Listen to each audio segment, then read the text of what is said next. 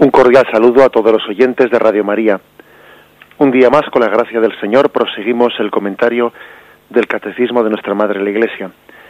Y dentro del artículo del credo, en la primera parte del Catecismo en la que nos encontramos, dentro del artículo del credo, creo en el Espíritu Santo, estamos eh, describiendo los puntos del Catecismo que hacen referencia a cómo el Espíritu Santo obró primeramente en el Antiguo Testamento, en las promesas, y después ya en el Nuevo Testamento cómo obró, ayer lo ayer explicábamos cómo obró en la plenitud de los tiempos en Juan Bautista y hoy vamos a explicar cómo obró en, también en esta plenitud de los tiempos en María.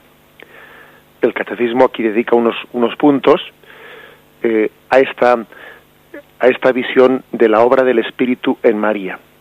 No quiere decir ni mucho menos que aquí se explaye en una detenida mariología, porque el catecismo tiene otros muchos momentos en los que habla de María, pero aquí se, se reduce a la obra del Espíritu Santo en María o bajo, o bajo esa perspectiva. Dice así el punto 721. María, la Santísima Madre de Dios, la siempre Virgen, es la obra maestra de la misión del Hijo y del Espíritu Santo en la plenitud de los tiempos por primera vez en el designio de salvación y porque su espíritu la ha preparado, el Padre encuentra la morada en donde su Hijo y su espíritu pueden habitar entre los hombres. Por ello, los más bellos textos sobre la sabiduría, la tradición de la Iglesia los han entendido frecuentemente con relación a María.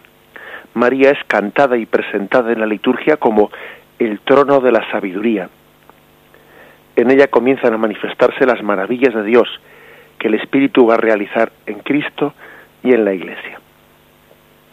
Así pues, em, el Catecismo presenta en este punto a María como la obra maestra de la misión del Hijo y del Espíritu Santo, la obra maestra. Algo hermoso para ser explicado y bien entendido, porque es que todos sabemos que Dios es la única fuente de santidad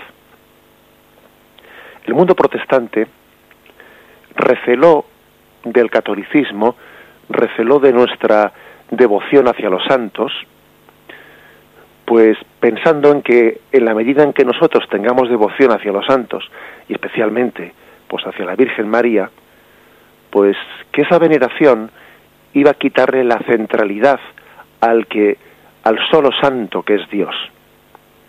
El mundo protestante en consecuencia con esto entendía de una manera restrictiva pues esas, esos pasajes del Evangelio que dicen y no llaméis santo a nadie en la tierra y no llaméis bueno a nadie en la tierra porque uno solo es bueno. No llaméis padre a nadie porque uno solo es padre. Y quizás pues bueno pues entendiendo eso de una manera restrictiva pues podía parecer que hablar de la santidad de una criatura pues era mm, contradictorio y era olvidar de que el único santo es Dios. Y bueno, en toda afirmación, en todo, en, todo error hay una parte de verdad. Claro que el, que el único santo es Dios y que la única fuente de santidad está en Dios, pero Dios ha querido manifestar su santidad pues de una manera difusiva, no precisamente de una manera exclusiva, no, no, sino difusiva. La santidad de Dios se manifiesta no excluyendo a los demás de la santidad, sino haciéndoles partícipes de su santidad. Esa es la diferencia, ¿no? Entre, entre una santidad bondadosa que quiere contagiar de su santidad o quiere hacer partícipe, ¿no? De su santidad a las criaturas o una santidad, podríamos decir, pues, si se me permite la expresión, ego, egocéntrica, ¿no? que es una santidad que no, no, se comparte ni se difunde con los demás. Dios ha querido que su santidad sea difusiva. Por lo tanto, hablar de la santidad de los santos y especialmente de la santidad de María no es hacerle sombra a Dios. Todo lo contrario, es prolongar, manifestar la santidad de Dios en sus criaturas. Así pues, nosotros cuando ensalzamos la santidad de María, estamos ensalzando a Dios y no le estamos haciendo ninguna sombra a Dios, todo lo contrario. estamos diciendo qué grande es Dios, qué santo es Dios, que se expresa en una criatura tan santa. Si esta es la obra maestra de, de Dios, del Espíritu y del Hijo, si María es la obra maestra, ¿cómo será pues la mano que ha pintado semejante imagen? Para nosotros pues mm, ensalzar la santidad de la criatura no es hacer sombra a la única santidad que es la, fuente de la fuente de toda santidad que es Dios. Solo Dios es santo y solo él es capaz de santificar. La obra maestra de su santificación está en María. Nosotros, por lo tanto, no, no veneramos a María, lo insisto y lo repito, como una especie de dignidad autónoma, ¿eh? al margen de Dios. No, María jamás es autónoma. María está recibiendo continuamente pues de, ese, de esa fuente de santidad que es la, la fuente de Dios Padre a través de la misión del Espíritu y a través de la misión del Hijo. Bueno, pues en este contexto, dejando esta idea clara, que esto es importante, ¿no? Dejando esta idea clara, este primer punto del catecismo habla de que María es eh, cantada y presentada en la liturgia como el trono de, de, la sabiduría. Trono de la sabiduría, qué hermosa es esa, esa imagen.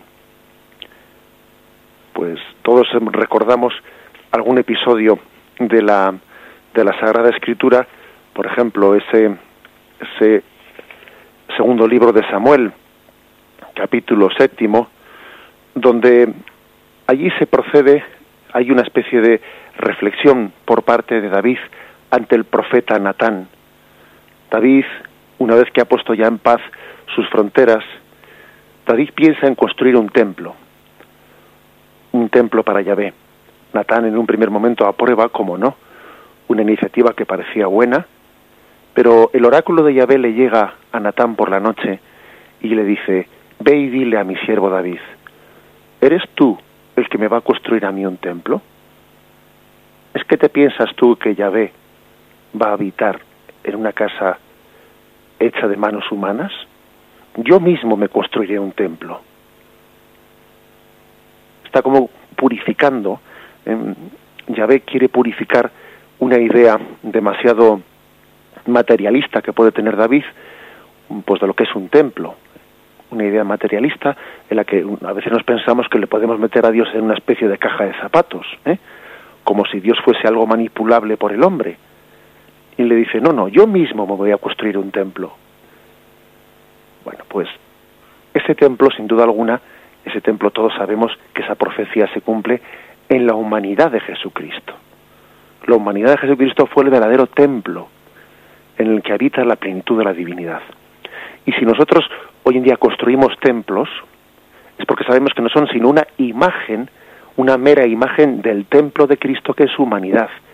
Destruid este templo y en tres días yo lo reedificaré. El verdadero templo pues es la humanidad de Jesucristo.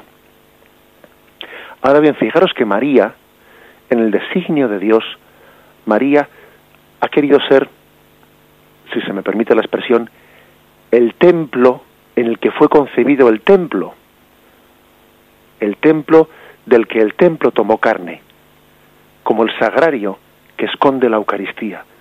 La Eucaristía es templo, sí, y María es el templo de esa Eucaristía, el vientre en el que es concebido. Esto también es una manera hermosa de entender esta expresión, trono de la sabiduría. María es el trono, María es el sagrario en el que la sabiduría de Dios, la palabra hecha carne, el Espíritu encarnado, pues se nos quiere manifestar. Y dice este punto del catecismo que especialmente en los textos de Proverbios y en los textos, pues también del libro del eclesiástico, la Iglesia ha visto una imagen de María. Vamos a leer alguno de estos textos que nos ofrece el catecismo y nos quiere y nos quiere ofrecer como una especie de imagen de lo que es María. De los dos textos que se nos ofrecen, uno es Proverbios 8, versículos del 1 al 9, y dice así, ¿no está llamando la sabiduría ¿Y la prudencia no alza su voz? En la cumbre de las colinas que hay sobre el camino, en los cruces de sendas se detiene, junto a las puertas, a la salida de la ciudad, a la entrada de los portales, da sus voces. A vosotros hombres os llamo, para los hijos de hombre es mi voz. Entended simple es la prudencia, y vosotros necios sed razonables. Escuchad, voy a decir cosas importantes, y es recto cuanto sale de mis labios, porque verdad es el susurro de mi boca, y mis labios abominan, abominan la maldad. Justos son todos los dichos de mi boca, nada hay en ellos astuto ni tortuoso. Todos están abiertos para el inteligente y rectos para los que la ciencia han encontrado. Así pues, la, Iglesia em, apropia para María esta imagen de, la, de lo que es la sabiduría expresada en el libro de los Proverbios. Y también se nos hace, se hace la misma referencia al libro de, del eclesiástico en el capítulo 24, que también se llama el libro de Sirácida, donde dice, esta lectura la hemos leído en más de una ocasión, la habéis escuchado en las fiestas marianas. La sabiduría hace su propio elogio, en medio de su pueblo se gloría, en la asamblea del Altísimo abre su boca, delante de su poder se gloría. Yo salí de la boca del Altísimo y cubrí como niebla la tierra. Yo levanté mi tienda en las alturas y mi trono era una columna de nube.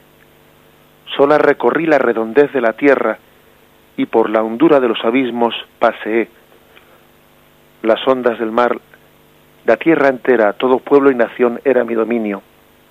Entre todas estas cosas buscaba reposo, una heredad en que instalarme. Fijaros bien, es la una imagen de la sabiduría, imagen del verbo, que dice que oteando toda la creación buscaba dónde colocar reposo, una heredad en la que instalarse. De una manera, eh, pues, eh, gráfica se está, mm, pues, expresando, ¿no? Como si el verbo estuviese oteando la humanidad, ¿dónde me instalaré? ¿Dónde haré reposo? Entonces, me dio orden el creador del universo. El que me creó dio reposo a mi tienda y me dijo, pon tu tienda en Jacob, entra en la heredad de Israel. Y entonces en María encontró dónde poner tienda, en María encontró dónde poner reposo. Antes de los siglos, desde el principio me creó y por los siglos subsistiré. De nuevo es una imagen eh, ya tomada del Antiguo Testamento en la que la Iglesia eh, pues evoca, ve una evocación de cómo el que era preexistente antes de todos los siglos, el Verbo de Dios, está como oteando en qué lugar de la creación eh, tomará, tomará carne, tomará tienda. Y, y dice a partir del versículo 10, en la tierra santa, en su presencia, he ejercido el ministerio. Allí en Sión, María es la Sión santa, en Sión me ha afirmado, en la ciudad amada me ha hecho él reposar, y en Jerusalén se halla mi poder. María es la Jerusalén, la Sión. He arraigado en un pueblo glorioso, en la porción del Señor, en su heredad. Como cedro me he elevado en el Líbano, como ciprés en el monte del Hermón, como palmera me he elevado en Engadí, como plantel de rosas en Jericó, como gallardo olivo en la llanura, como plátano me he elevado, cual cinamomo y, áspalo aromático he dado fragancia, cual mirra exquisita he dado buen olor. Por lo tanto, fijaros, aquí hay toda una especie de vocación poética, poética de cómo el verbo finalmente en Sion, en Jerusalén, ha tomado tienda en María. María es el trono de la sabiduría. Es la tienda en la que la sabiduría ha tomado carne y después pues se prodiga en unas imágenes poéticas sobre la belleza, la belleza de ese lugar en el que la sabiduría finalmente ha buscado su tienda. Finalmente termina este capítulo diciendo, voy a regar mi huerto, a empapar mi tabar. El huerto que la sabiduría riega es María. Y la hermosea y la embellece precisamente para que ese encuentro, el encuentro de la sabiduría, tenga un lugar digno donde tomar morada. Voy a regar mi huerto, a empapar mi, mi tablar y que aquí, que mi canal, y he aquí que mi canal se ha convertido en río y mi río se ha hecho un mar. Aún haré lucir como el, la aurora la instrucción, lo más lejos posible la daré a conocer. Aún derramaré la enseñanza como profecía, la dejaré por generaciones de siglos. Ved que no solo para mí me he fatigado, sino para todos aquellos que la buscan. No ha hecho una morada hermosa únicamente para la sabiduría, sino que la ha hecho para todas las generaciones, para todos los que la buscan, está ofrecida María. La dejaré para generaciones por siglos. La madre de Cristo es madre nuestra y, y la hermosura que ha hecho en ella no es una hermosura que Él no quiera compartir con nosotros. Por eso dice, haré lucir como la aurora lo más lejos posible, la daré a conocer. Ha tomado morada en María y esa belleza de morada que, que Él mismo ha construido, quiere ofrecerla por todos los siglos a todas las generaciones. Esta es la lectura en clave mariana que hace la Iglesia pues de, de este libro del eclesiástico en el capítulo 24, en que os invito a leer bajo esta clave mariana de cómo la, de cómo la sabiduría busca en medio de toda la creación una tienda, una morada, la embellece, la hermosea y la ofrece así de hermosa para todas las generaciones. Vamos a meditar un momento antes de continuar.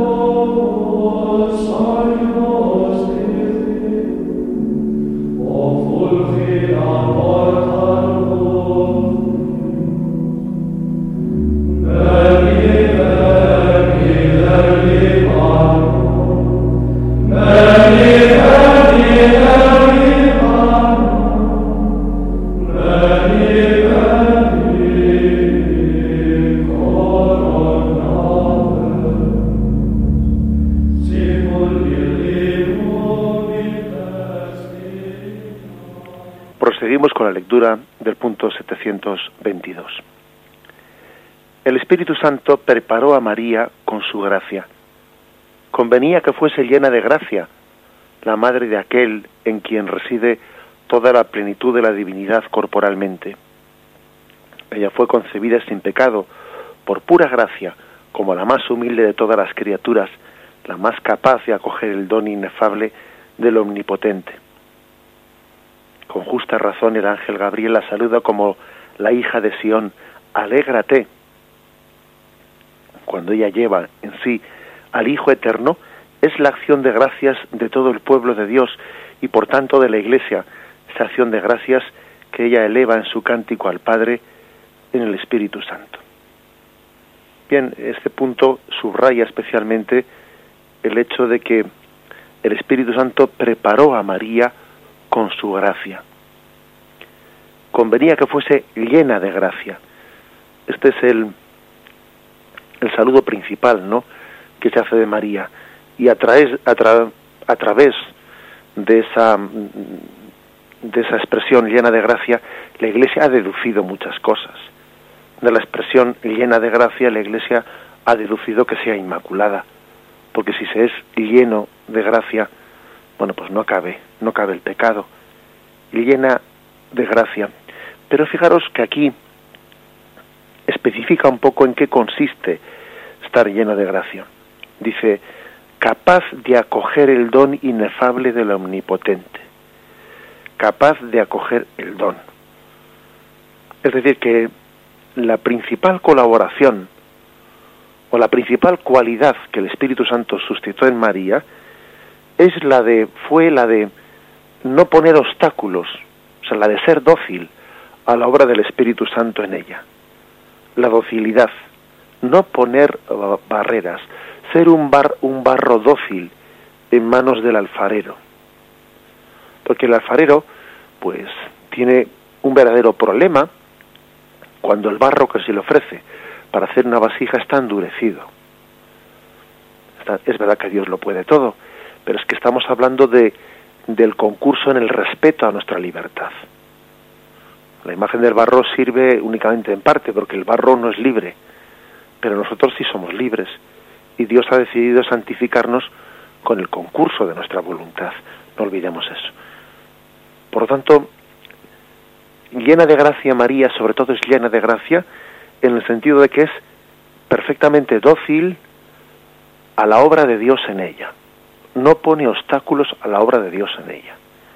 Y eso nosotros pues tenemos que extraer una consecuencia muy clara para la vida espiritual, ¿eh? entendiendo que la principal colaboración del hombre con Dios es no estorbarle. No quiere decir con esto de que tengamos que tener una colaboración meramente pasiva.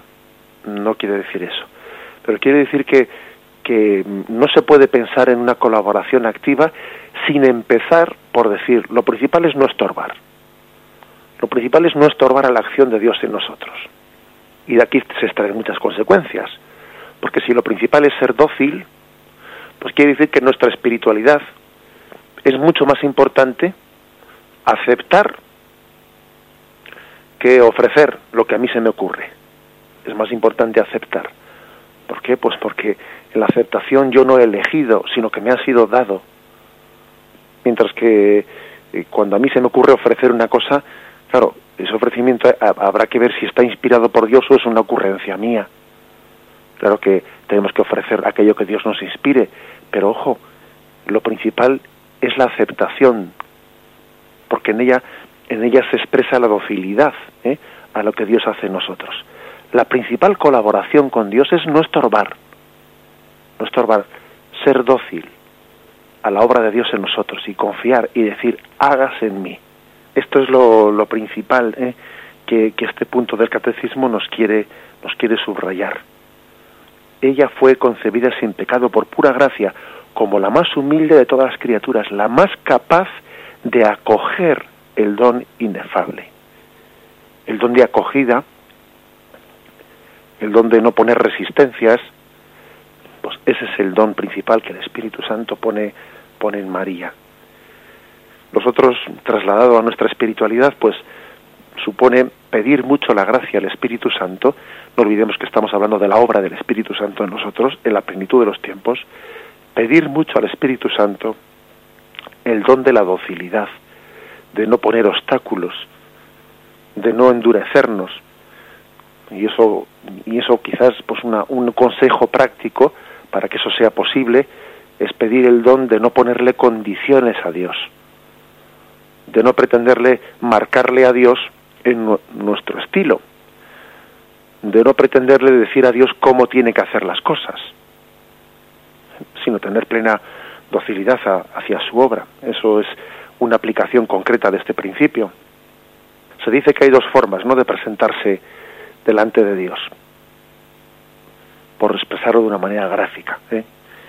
Una primera es aquel que, bueno, sencillamente firma un cheque en blanco y se lo ofrece a Dios y le dice, Señor, ahí está puesto mi firma, escribe lo que tú quieras. esa es la forma de María, claro. Y otra forma es la de quien coge el cheque, rellena la cantidad, pone la fecha, pone el lugar del cobro y luego se lo ofrece a Dios y le dice, fírmamelo. Y le pide que Dios firme lo que él ha escrito. Bueno, aunque sea, aunque parezca una, una pequeña broma, pero, pero esa doble forma de rellenar un cheque, pues es que marca dos estilos muy distintos en la espiritualidad, ¿no? Somos nosotros los que muchas veces vamos a Dios con el cheque rellenado, con la fecha puesta y con el lugar puesto y con el banco también diciendo dónde tiene que ser y pretendemos que Dios nos lo firme. Pretendemos que Dios corrobore, corrobore mi plan, ¿no? En vez de ser mi actitud de decir, Señor, yo pongo aquí mi nombre como diciendo, Señor, lo que tú quieras, yo lo quiero. Pon tú lo que tú quieras. Ese es el estilo de María, la plena docilidad a la obra de Dios en nosotros.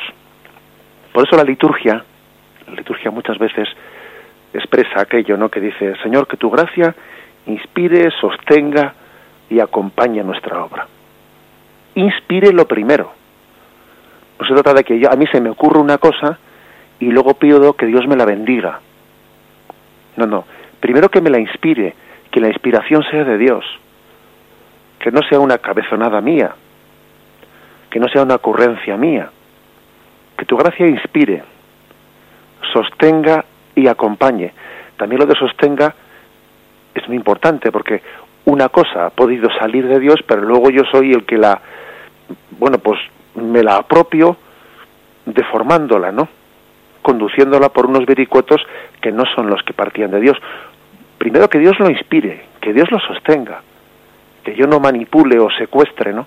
una inspiración que viene de Dios, pero luego yo la, la, secuestro y la encauzo para una cuestión totalmente distinta a la que Dios quería. O sea, primero que la inspire, segundo que la sostenga y que la acompañe.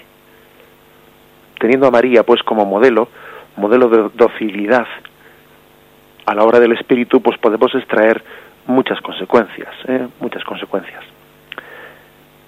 Este punto del Catecismo, el 722, hace referencia a dos textos del Antiguo Testamento en los que se habla de la alegría, la alegría nuestra por esa hija de Sión, esa hija de Sión tan dócil a la obra del Espíritu. El primero es el texto de Sofonías, capítulo tercero, versículo 14. Lanza gritos de gozo, hija de Sión, lanza clamores Israel, alégrate y exulta de todo corazón, hija de Jerusalén. También cantamos en la liturgia, ¿no? Hija de Sión, alégrate, porque el Salvador está en ti, Salvador y Rey. Zacarías 2.14. Grita de gozo y regocíjate, hija de Sión, pues he aquí que yo vengo a morar dentro de ti, oráculo de Yahvé. Hacemos pues todos una acción de gracias, ¿no? Con María. Acción de gracias por la obra que Dios ha hecho en ella. Lucas 1, 46, 55 dice, y dijo María, engrandece mi alma al Señor, y mi espíritu se alegra en Dios mi Salvador, porque ha puesto los ojos en la humildad de su esclava. Por eso desde ahora todas las generaciones me llamarán bienaventurada, porque ha hecho en mí favores, ha hecho en mi favor maravillas el poderoso. Santo es su nombre. Y su misericordia de generación en generación a los que le temen. Es decir, mm, cuando se tiene muy claro que la iniciativa es de Dios y que es Dios el que hace su obra de santificación en nosotros y que la santidad no es hacerle sombra a Dios o quitarle protagonismo a esa afirmación de que solo, solo Dios es santo. Y si María es santa es por, porque el, la santidad de Dios es difusiva, pues entonces a María no se le sube a la cabeza a María no se le sube a la cabeza esa santidad, sino que dice, engrandece mi alma al Señor, pues, pues por la obra que ha hecho en, María, pero es que a María, para María eso no es motivo de vanidad, ninguno, precisamente porque sabe que es la obra de Dios en ella. Si a nosotros nos suele entrar un poco de vanidad, cuando la gente dice, ah, pues mira qué, qué bueno eres, qué bien hacer las cosas, y entonces de repente nos entra una vanidad. Si sentimos esa vanidad, precisamente es porque no somos humildes y porque le estamos robando a Dios la gloria. Se nos sube un poco a, a la cabeza, ¿no? Se nos sube la cabeza y sentimos como arrogándonos para nosotros ese piropo que se está echando allí.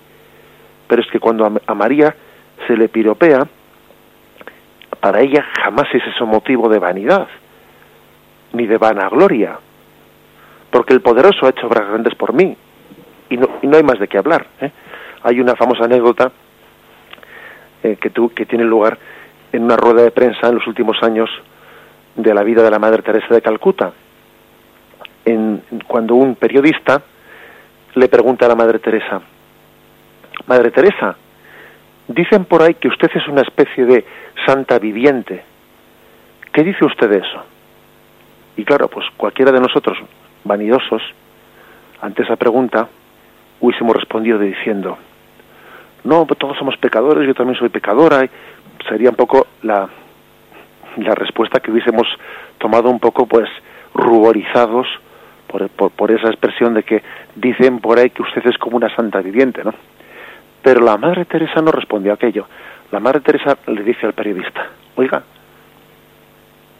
yo tengo que ser santa como religiosa y usted como periodista, porque la santidad no es un privilegio raro de unas personas, la santidad es la consecuencia lógica de ser hijo de Dios y de dejar que Dios manifieste su obra en, en nosotros, usted en su vida y yo en la mía. Así que ser santo no es una cosa rara, ser santo es la vocación de usted y mía. Le respondía la Madre Teresa a ese, a ese periodista, ¿no? Que yo me imagino que el impacto que pudo tener en esa respuesta tenía ya materia de meditación para el resto de su vida. No sé muy bien qué crónica escribiría después de una respuesta como esa, pero es que la respuesta de la Madre Teresa de Calcuta ahí es exactamente la misma que María en el rezo del Magnificat. Proclama mi alma la grandeza del Señor porque ha puesto sus ojos en la humildad de su esclava. Y si me, y si me llaman bienaventuradas todas las generaciones, es porque el poderoso ha hecho obras grandes en mí.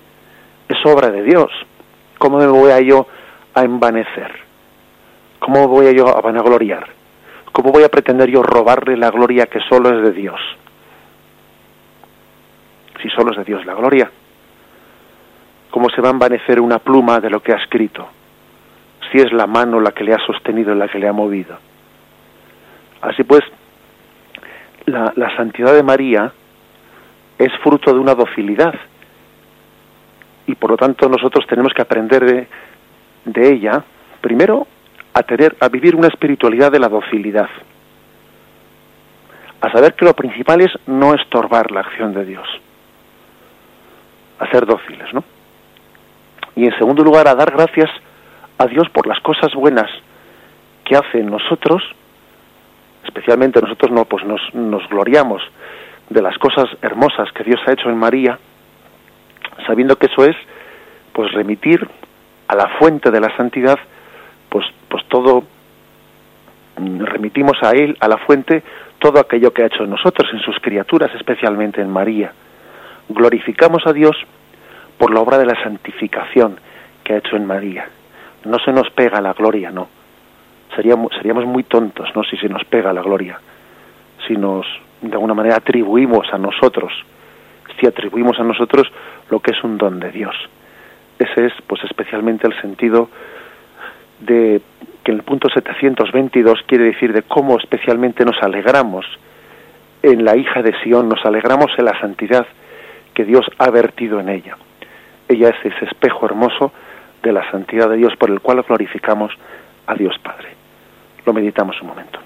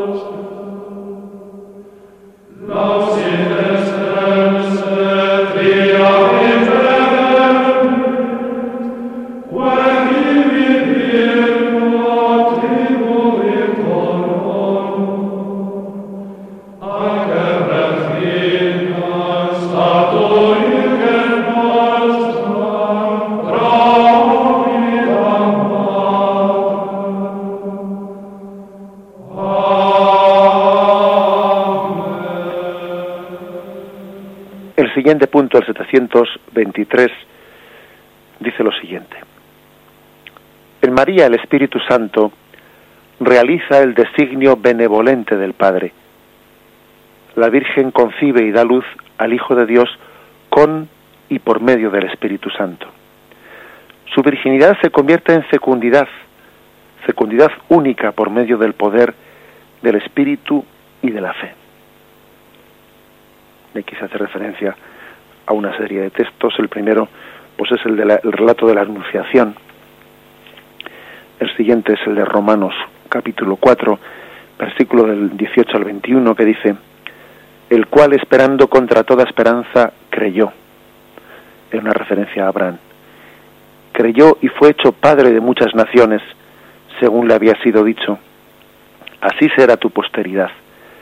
No vaciló en su fe al considerar su cuerpo ya sin vigor, tenía unos 100 años, y el seno de Sara igualmente estéril.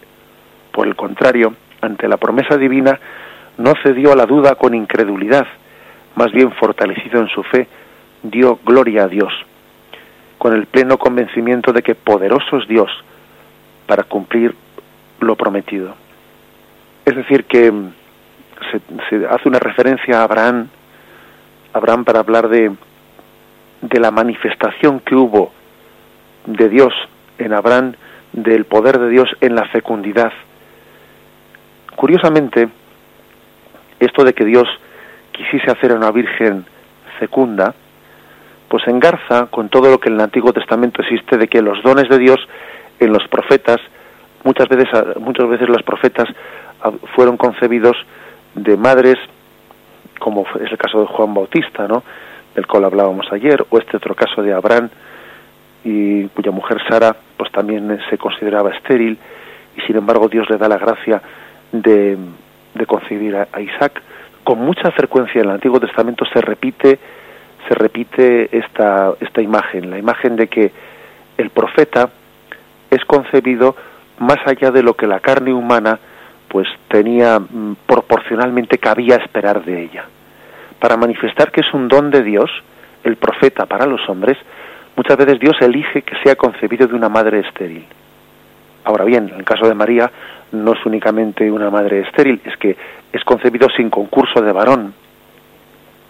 Es concebido mm, de una manera virginal para con ello subrayar la total iniciativa de Dios y para subrayar que hay una desproporción muy grande entre el don de Dios y la colaboración del hombre. Es decir, es un, Dios, un don que supera la carne. Para manifestar que el don de Dios no era merecido por el hombre, que supera todo merecimiento, precisamente por eso Dios eligió la concepción virginal de Jesucristo.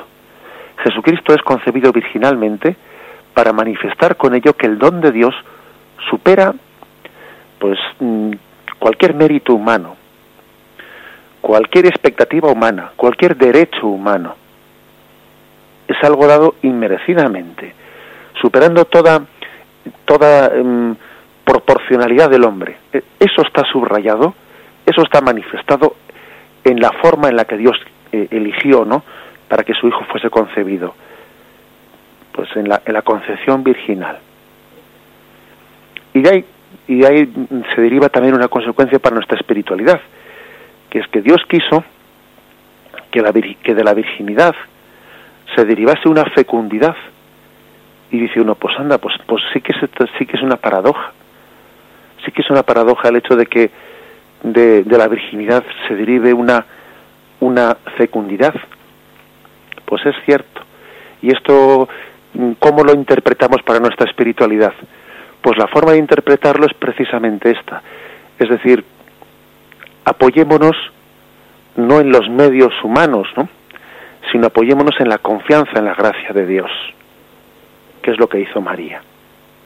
También en la Sagrada Escritura cuántas veces eh, se trae a colación que cuando Israel se enfrentaba a enemigos más poderosos que ellos y había una desproporción entre unos pocos soldados frente a unos ejércitos mucho más numerosos que ellos, precisamente era entonces cuando Yahvé les daba la victoria. Y Yahvé no quería bendecir a sus tropas pues cuando a las tropas de Israel, ¿no? Cuando mm, se habían ideado una batalla confiando en sus fuerzas, ¿no?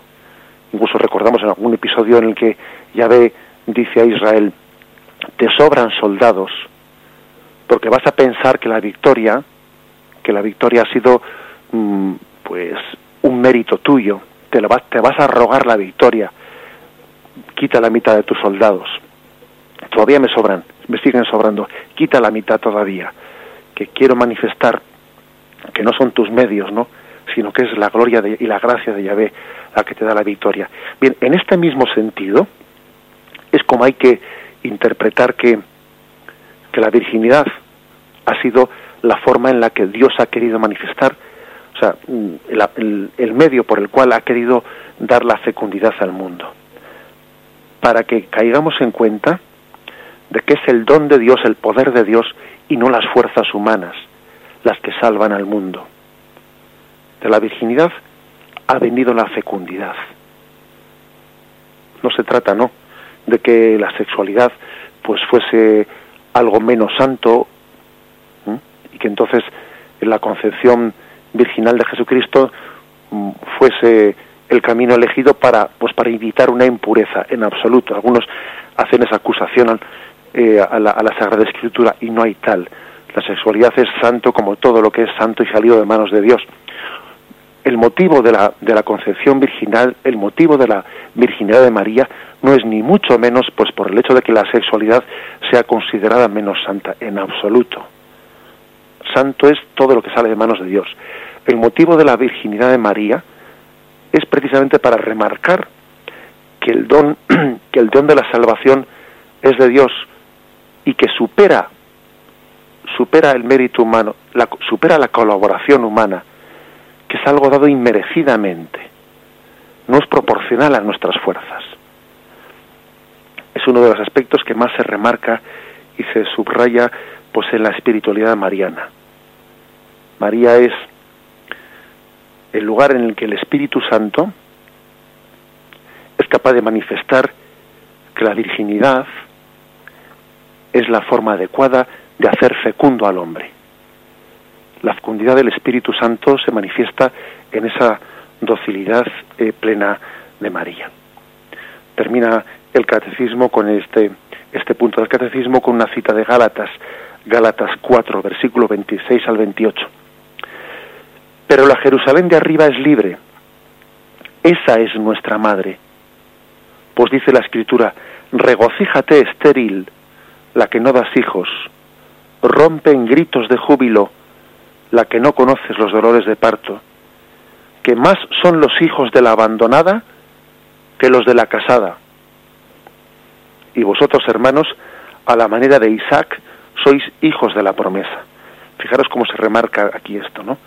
Más son los hijos de la abandonada que los de la casada. Dios es capaz de hacer más, de bendecir más a través de una estéril de una estéril que de alguien que confía en su propia fecundidad. Más son los hijos de la abandonada que los de la casada. Porque la obra es de Dios, porque es el Espíritu el que fecunda al hombre, porque es el Espíritu Santo el que es capaz de hacer de nuestra raza pecadora obras santas como las ha hecho en María precisamente para que confiemos en el poder del Espíritu y no en el poder de la carne. Para eso, ¿no? Ha hecho Dios la obra que ha hecho en María y de la forma en la que la ha hecho, para que confiemos en el poder del Espíritu y no en el poder de la carne. Cada vez que veamos a María y consideremos en ella su virginidad, ¿no? tenemos que darnos cuenta de que esta fue la lección que Dios quiso transmitirnos, para que confiásemos en el poder del Espíritu y no en el poder de la carne. A Israel le, le, costaba mucho, ¿no? Confiar en Yahvé y no en sus propias fuerzas, no en sus carros, no en sus caballos. Y Dios, en la historia de la salvación, hizo toda una pedagogía para, para que finalmente confiase en el poder de Yahvé. Por eso mismo Dios también nos da esta catequesis a través de María. Vamos a terminar aquí, a concluir en el punto 723 esta catequesis de la obra del Espíritu en María. Continuaremos, Dios mediante, a partir de mañana en el punto 724. Damos paso ahora a la intervención de los oyentes que podéis hacer llamando al teléfono 917 107 700 917 107 700 donde podéis formular vuestras preguntas o hacer también vuestras aportaciones.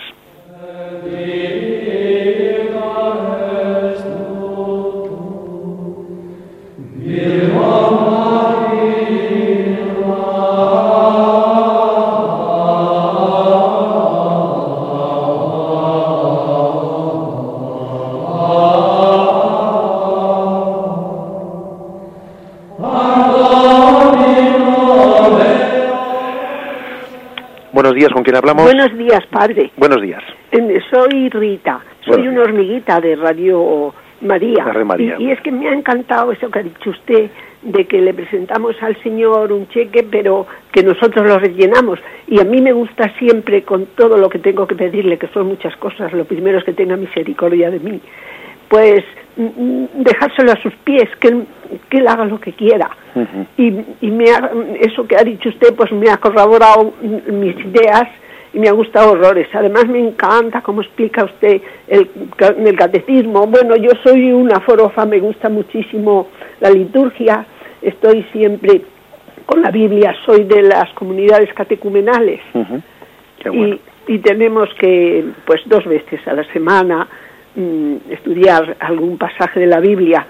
Y, y desde luego usted, pues para mí es fenomenal por todo lo que explica, porque hay muchas cosas que, que me saca de dudas nada, darle las gracias. Pues muy bien, adelante. Bendito sea Dios. ¿eh? Muchas gracias, Padre. Bien, como esta oyente ha dicho, a veces un ejemplo gráfico pues, pues ilumina las cosas y es cierto que ese ejemplo del cheque pues puede ponernos un poco, puede hacernos eh, reconsiderar cuál es mi espiritualidad. Yo soy de los que eh, hago las, o sea, formulo las cosas como tienen que ser y pretendo que Dios las corrobore, ¿eh? o más bien me presento ante Dios preguntándole, Señor, ¿qué quieres de mí? que creo que es la forma correcta de cómo presentarnos ante Dios. Adelante, damos paso al siguiente oyente. Eh, buenos días. Buenos días, sí. Pues mire, eh, me parece fantástica su exposición y quería mm, añadir una cosa que para mí es muy importante y hay personas que a veces no, no, no dan en ello. Mm, hay una jaculatoria que dice, mm, ven Espíritu Santo, ven por la poderosa intercesión del Inmaculado Corazón de María, tu amadísima esposa. Eh, yo una vez dije esta ejaculatoria en un grupo y no sé, como que se escandalizaron un poco al decir que la Santísima Virgen era la esposa del Espíritu Santo. Después hay también algo que rezamos que dice la Santísima Virgen es hija de Dios Padre, es madre de Dios Hijo y es la esposa de Dios Espíritu Santo. Eh, nada más quiero que usted me corrobore. Sí, de acuerdo. Sí, pues, Gracias. muy bien. Pues es cierto, pues que yo creo que esa expresión no es en absoluto no es motivo de que nadie se pueda escandalizar de ella, ¿eh? porque es cierto que María ¿eh? tuvo ese desposorio con el Espíritu Santo y es más, todos nosotros estamos llamados también a tener ese desposorio con el Espíritu Santo, o sea que no es en absoluto motivo de, de, de, escándalo. ¿eh? en esa oración en la que se quiere ver qué tipo de relación personal tiene María con las personas la Santísima Trinidad se dice, ¿no? Hija de Dios Padre, Madre de Dios Hijo y esposa de Dios Espíritu Santo, ¿eh? con lo cual creo que es perfectamente pues adecuada y ajustada teológicamente esa expresión. Bien, adelante, damos paso a una llamada más. Hola, padre. Buenos, días. Eh, quería saber cómo descubro yo que algo es inspiración de Dios y no cosas de mi mente o ocurrencias mías. De acuerdo, bueno, aunque sea una pequeña indicación, te, daremos por la radio. ¿eh? Ciertamente la pregunta, la pregunta pues es, es muy profunda y no se puede despachar así en un plis plas, ¿eh? pues porque hay tiene que confluir hay muchas cosas. Uno tiene que ver, pues lógicamente que esa inspiración sea, sea acorde con la con la ley de Dios, evidentemente. También creo que es es un buen signo el que alguien lo someta a discernimiento, el que alguien también pues permita que haya un hombre de Dios, una persona de Dios que Dios haya podido poner junto a nosotros, que puede ser un sacerdote, pero que puede ser también una persona especialmente cercana a nosotros, que puede ser un padre, alguien, alguien de Dios, ¿no? Que nosotros entendamos como un don de Dios para nosotros, que nos ayude a discernirlo, pero sobre todo, yo creo que eh, especialmente algo se discierne que es de Dios cuando a pesar, fijaros bien, a ver cómo diría yo esta expresión, a pesar de que esa inspiración no viene de la carne, cuando digo de la carne me refiero a apetencia humana, a pesar de que no sea una apetencia humana, sin embargo, es algo que cuando Dios me lo sugiere me da una paz y una alegría muy grande. Cuando algo que no viene de la carne, que no es gusto mm, carnal nuestro, sin embargo, me es, me es motivo de paz y alegría y de gozo en el Espíritu Santo, es que es una inspiración de Dios. De lo contrario, no tiene otra, eh, otra explicación. ¿eh? Esas inspiraciones del Espíritu Santo, cuando trascienden el deseo de la carne y encima son motivo de gozo y de paz interior, es un signo bastante fuerte y bastante definitivo de que es una inspiración de Dios. En cualquier caso, como digo, pues especialmente cuando las, cuando las decisiones a tomar, las inspiraciones, ¿no? Pues pues tiene mucha trascendencia, es adecuado, es conveniente pues someterlas al discernimiento de algunas personas que pueden ser un poco pues una palabra de prudencia de Dios de Dios en nuestra vida, lo que hemos venido a llamar un director espiritual o un consejero espiritual en nuestra vida. Bien, lo dejamos aquí. Continuaremos Dios mediante con la gracia del Señor a partir del punto 724. Alabado sea Jesucristo.